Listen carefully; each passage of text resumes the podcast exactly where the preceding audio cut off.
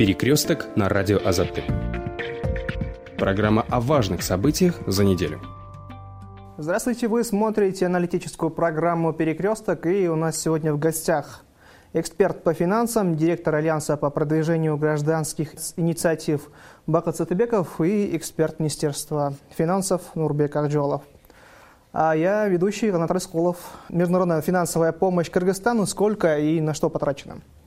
Недавно Эркин Асрандиев, вице-премьер, рассказал, сколько средств поступило в Кыргызстан от доноров и сколько уже потрачено. А, хотелось бы вас узнать, а, как у представителя Минфина, если брать в процентном соотношении, сколько денег и на что потрачено конкретно? Были привлечены, уже фактически были получены правительством или страной от международных финансовых институтов в сумме 338 миллионов долларов США. Если перечислить эту сумму, то это выступает основным международными партнерами в рамках внешней помощи. Это Международный валютный фонд, от которого мы получили в марте и мае текущего года около 241,9 миллионов долларов – Э, как раз когда у нас был э, пик э, распространения, то есть когда мы все закрыли, границы были соседние страны были закрыты. И, соответственно, когда у нас были недопоступления в части налоговых таможенных сборов. После этого у нас идет Азиатский банк развития. Мы тоже как основной донор от банка привлекли 50 миллионов долларов. Кстати, из них 50, э, 50 э, миллионов долларов, 25 миллионов долларов составляет кредит и 25 миллионов долларов грант. Кроме этого, мы э, на основе долгих переговоров с, и успешных переговоров с Европейским Союзом мы получили, то есть привлекли бюджет страны 27,3 миллиона долларов США от Европейского Союза в рамках программы реформирования сектора образования и социальной защиты. В основном все средства, э, как я ранее отмечал, э, распределяются, то есть как бы направляются или привлекаются от международных финансовых институтов в трех направлениях. Это, как я отмечал, на поддержку бюджета и на сектор здравоохранения. И последнее, это у нас третье направление, это поддержка экономики, которая у нас на самом деле очень сильно пострадала Э, во время э, карантина и в связи с закрытием границы. Ну, проще говоря, это зарплаты, это да, кредиты если малого я продолжу да? в части того, что вообще из общей полученной суммы, которую я озвучил на сумму 338 миллионов долларов, из которых 260 миллионов долларов это вот направлено на поддержку бюджета. 46 миллионов долларов США это направлено именно на сектор здравоохранения, именно с распространением Э, на борьбу с распространением COVID-19. Угу. И 32 э, миллиона долларов США были направлены на поддержание наших э, малого и среднего бизнеса во время карантина. И, как вы правильно отметили, подразумевается поддержка, поддержка бюджета, это, конечно же, заработная плата, пенсии, пособия, то есть социальное обязательство правительства, которое, которое носит под, перед населением. Что и отмечал э, вице-премьер-министр, да? Да. Эм, тут же добавлю, насколько мне известно, 30, 30, 338 миллионов – это не вся сумма, которая может поступить э, в качестве да. помощи, грантов и кредитов. Э, сколько еще ожидается? Мы получили, то есть страна получила 338 миллионов долларов. И, конечно же, ожидается, э, как планируется поступление средств в размере 435 миллионов долларов. То есть общая суммарная сумма у нас на этот год 773 миллиона составляет. Угу. Спасибо большое. Вопрос э, господину Бакыту Сатабекову. Угу. Э, насколько рационально освоены эти средства? Были ли альтернативы? Можно ли было на что-то другое потратить? Угу. И вообще, что ожидало бизнес-сообщество? Мое мнение такое, как экономиста, что надо было экстренно, наверное, все-таки э, субсидировать рефинансирование тех займов, которые были у малого среднего бизнеса, чтобы э, ну, было какое-то облегчение на тот период, потому что они простояли без работы, ну, как минимум два месяца, если не больше. Это, мне кажется, не было сделано вовремя. Сейчас, что идет, это на самом деле не покрывает, наверное, потребности всех, потому что по последним данным, которые опубликованы на сайте Минфина, помощь оказали 960 предприятий на сумму там миллиард триста с чем-то, в то время как у нас вообще предприятий больше 15 тысяч, из них э, только 14,5 это малых, и там еще порядка, наверное, 800 тысяч это, 800 э, это средних, получается ну, около больше 15 тысяч это малый и средний бизнес, и из них порядка 70, наверное, 60% находится в Бишкеке. А помощь, я обратил внимание, в основном распределяется в регионы, то есть в удаленной области. В Бишкеке там всего как 35 да, кредитов выдано. Поэтому, мне кажется, как-то непонятны приоритеты. Вот... 5 кредитов у вас даже сумма, да? Да, это я с сайта Минфина просто распечатал. Угу. То есть это какой-то приоритет, но непонятный, каким образом сформировался. То есть правительство само выбирает эти приоритеты и оказывает поддержку, как оно хочет.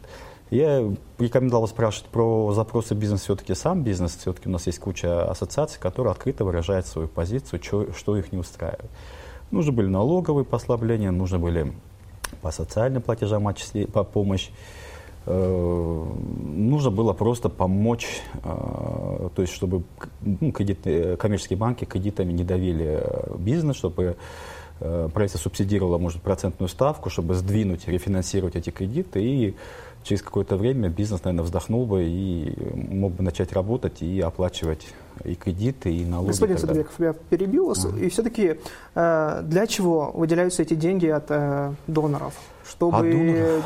давали зарплату или чтобы поддерживать? Ну, на самом э, деле, на все.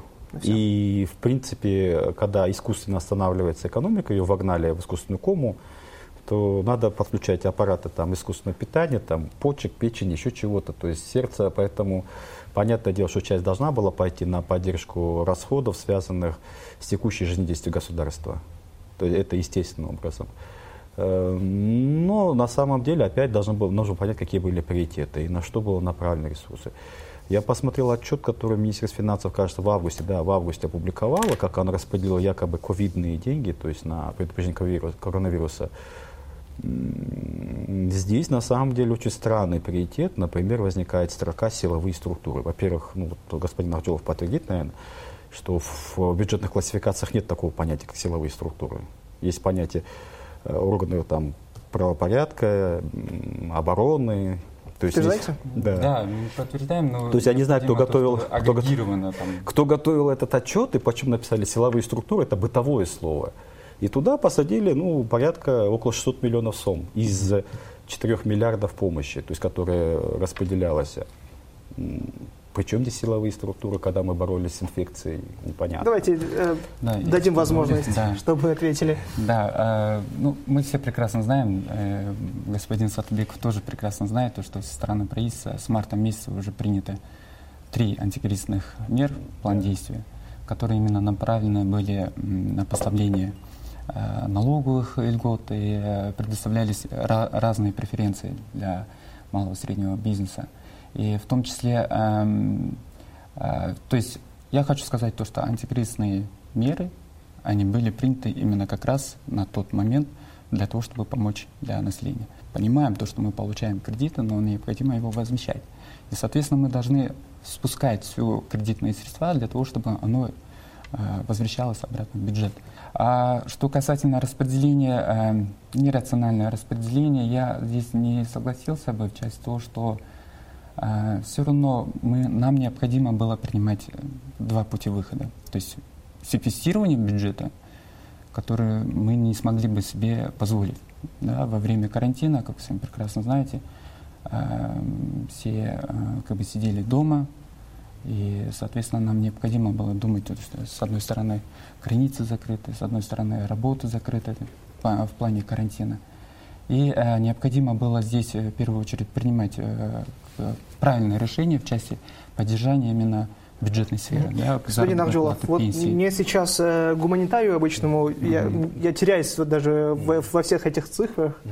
э, между двух экспертов. И э, в то же время я понимаю, что доноры потребуют деньги обратно, да? Они учитывают платежеспособность э, кыргызского бюджета? Ну, естественно, учитывают. Если вы посмотрите на пресс-релиз э, того же Международного валютного фонда, два пресс-релиза по двум займам, они оценивают как долговую нагрузку Кыргызстана как умеренную. То есть, в принципе, страна платежеспособна. Я, как э, бывший специалист по государственному долгу, я работал ну, там, много лет в Министерстве финансов, занимался именно долгами внешними. Я тоже подтверждаю, что, в принципе, э, долговая нагрузка умерена, и занимать надо было, и, и надо будет продолжать даже занимать. И я считаю, что просто на самом деле предприняла не все усилия в области заимствования, можно было бы занять больше, и надо было выходить на рынок еврооблигаций, пока процентные ставки даже для развивающих стран достаточно умеренные на этих рынках, пока весь мир не, туда не зашел и не начал срочно занимать, надо было уже об этом mm-hmm. думать с весны, даже с февраля месяца надо было об этом думать. Э, в этом плане проблем я не вижу. И, естественно, когда экономика падает с точки зрения спроса, потребления, ее надо э, искусственно поддерживать. Поэтому то есть, то, что в, в, в, кризис, в кризисы никаких секвестирований не производят. Наоборот, даже наращивают госрасходы. Согласен. Но вопрос, как их направить правильно. mm То есть каким-то мифическим силовым структурам, которых нигде в бюджетных классификациях нету, или все-таки на помощь населению? Потому что вот я смотрю, Минсоцразвитие, мероприятие по обеспечению продуктами малоимущих, 200 миллионов. Вообще, зачем надо было продуктами помогать, мне непонятно, когда надо было живыми деньгами помочь. И помощь несоизмеримо маленькая. А, я хочу отметить, что а, Министерство финансов сейчас э, работает как в режиме правильного донесения информации. И, возможно, какие-то статьи, возможно, нету для того, чтобы чтобы граждане, понятно. население понимали, угу. куда что направляется. Спасибо что большое. Я хочу озвучить просто сейчас... Перекресток на радио Азатык. Э, публикацию в Фейсбуке журналистки Лейлы Саралаевой. Она пишет, что в Кыргызстан входит в 50 беднейших стран в мире, около 20% населения или 1 миллион 400 тысяч кыргызстанцев живут за чертой бедности. По прогнозам Всемирного банка, после пандемии коронавируса еще около 500 тысяч кыргызстанцев перейдут в категорию бедных. Насколько реальны эти прогнозы? Ну, я не знаю, я не смотрел э, их оценки, но то, что бедность будет расти, это безусловно. Э, падение экономики составило порядка 7, да, кажется, процентов? 6%. 6 процентов. То есть, э, естественно, э, при падении э, экономического роста первую очередь страдают именно те слои населения, которые находятся уже в бедности, либо которые близки к ним. На самом деле, большая часть населения находилась в пограничной зоне чуть-чуть выше, чем уровень бедности. Понятное дело, что сейчас они просто перейдут э, эту черту вниз и окажутся за чертой бедности. Существенное будет влияние, я думаю, наверное, если это оценка Семена Банк, скорее всего, они более-менее правы.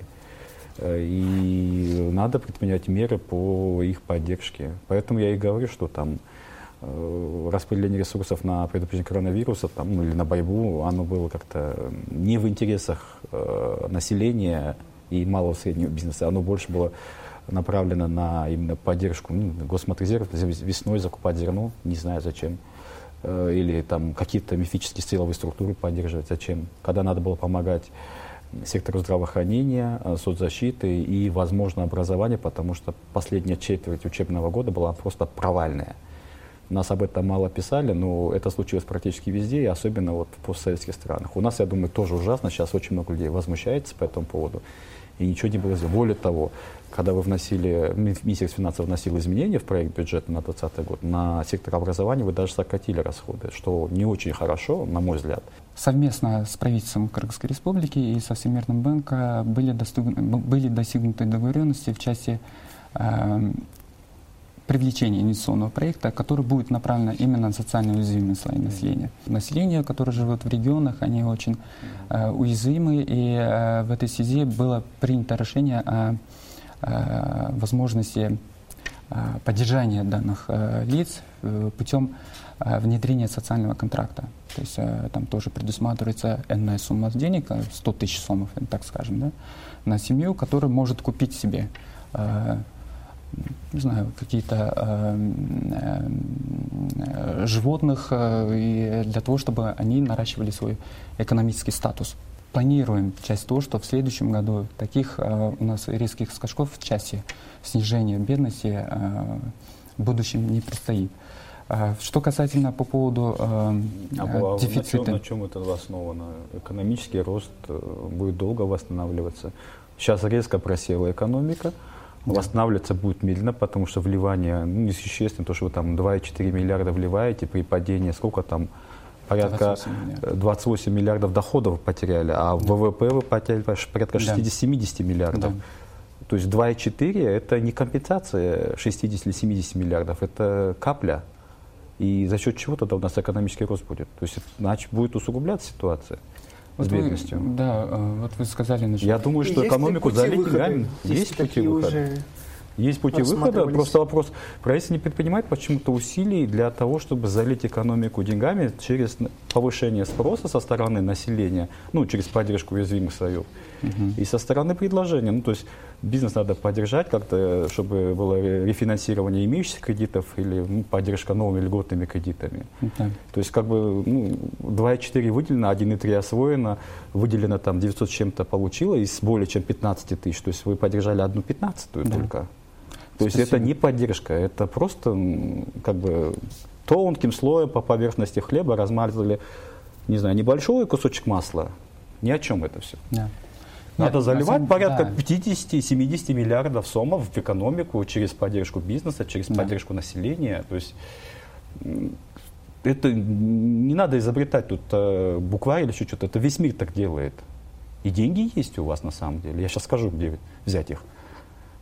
Ну, господин Садбек, мы э, как раз вы, э, как раз я хотел продолжить свое э, слово, да, Чем слово в части того, что э, насчет поддержки экономики, о которой вы говорите, это само, напрямую будет влиять на социально уязвимые слои населения, то же самое. В первую очередь на них. Да, и э, как я ранее говорил э, в части антикризисных программ, как вы знаете, во второй антикризисной программе, которая была принята в мае месяце, э, было именно инициирование антикризисного фонда.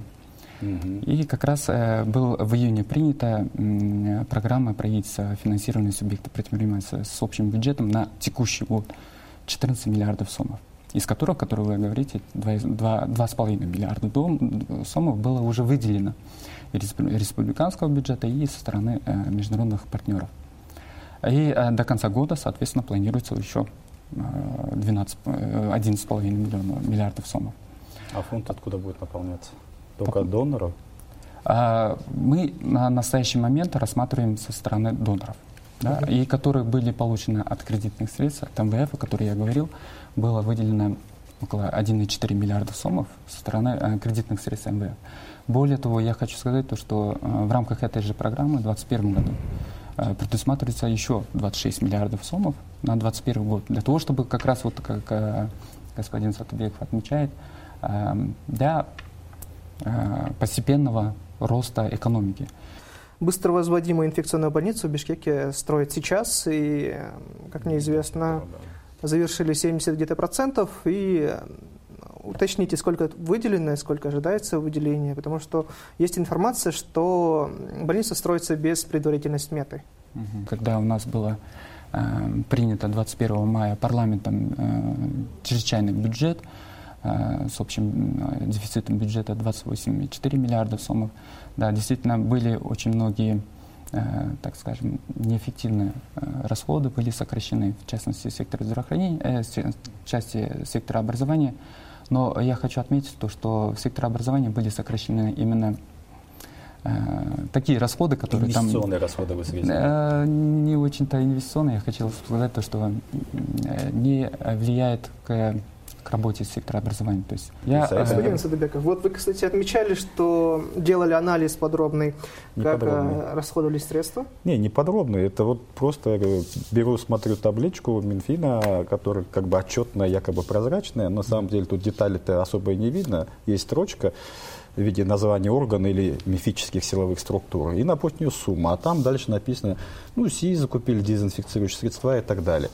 Э, сколько чего купили, тут не видно. Угу. И нигде это не видно, и нигде это не Ну и вы отметили, что именно это стало причиной массовых заражений медиков.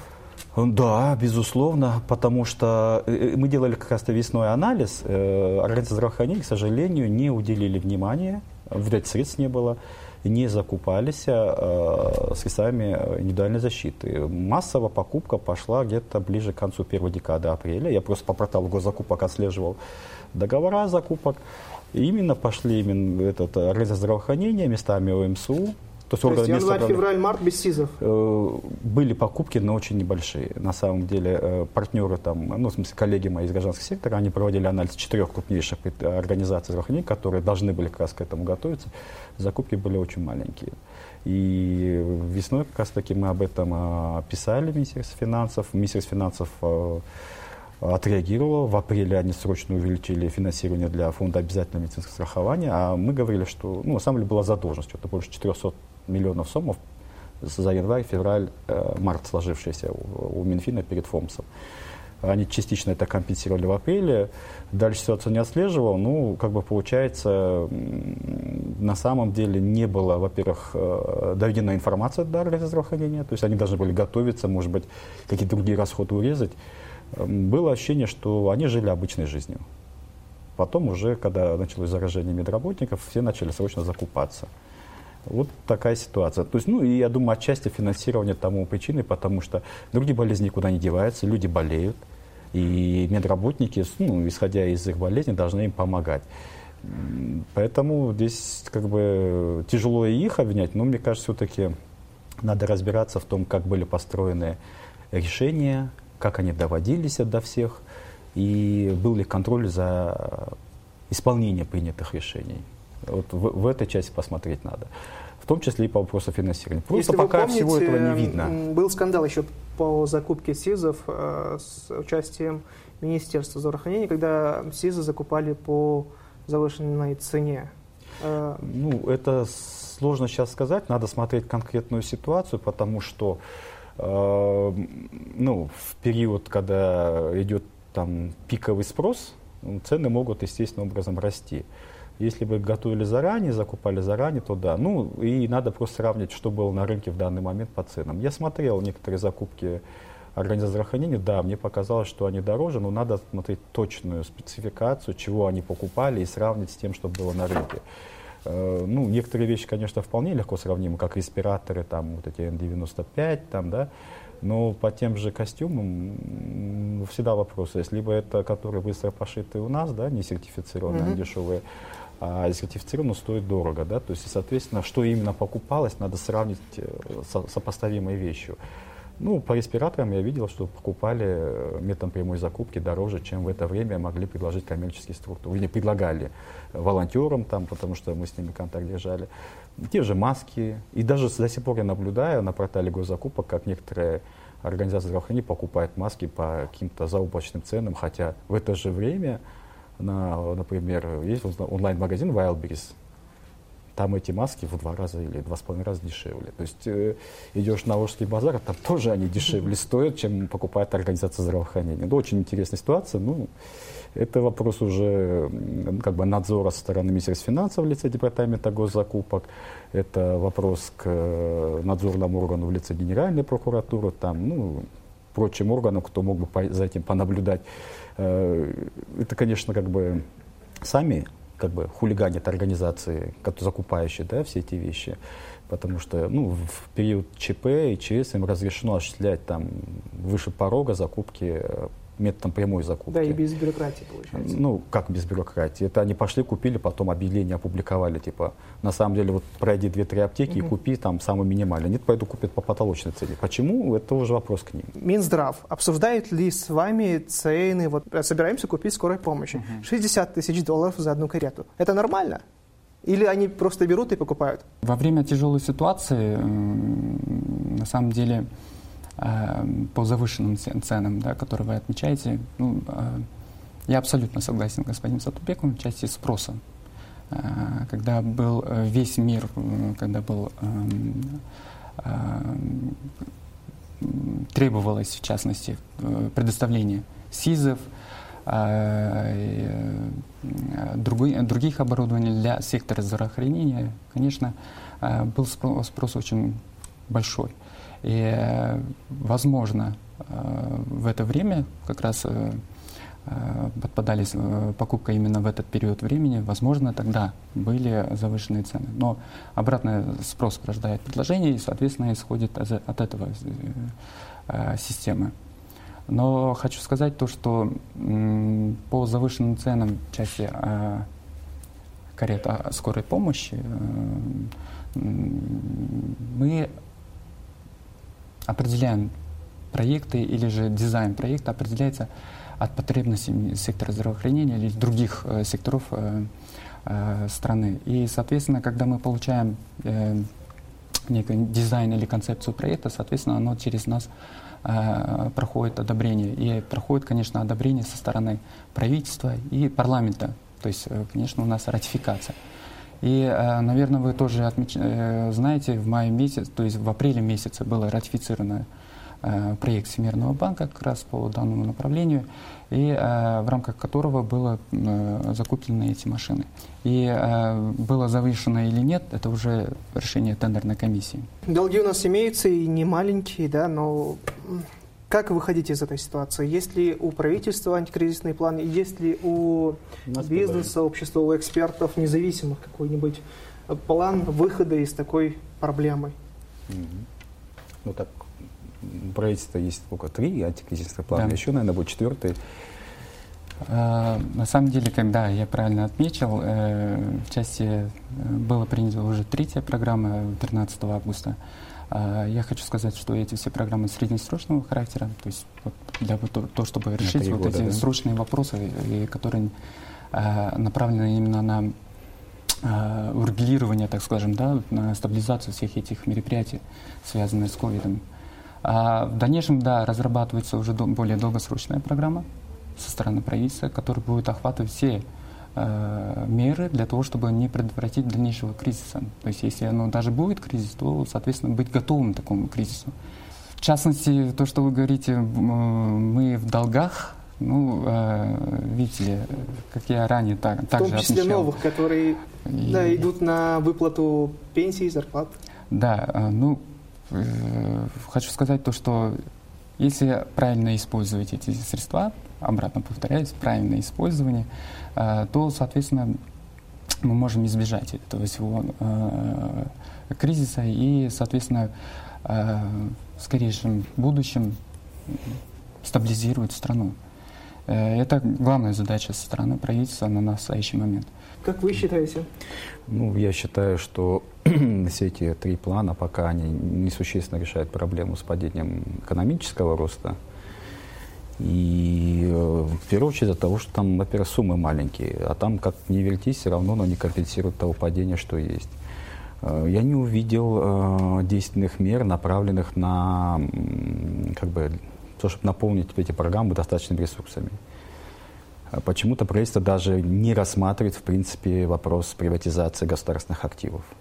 А это первый источник для того, чтобы, ну, пока не в такую ситуацию, когда кризис, решить проблему нехваткой средств, помимо долгов.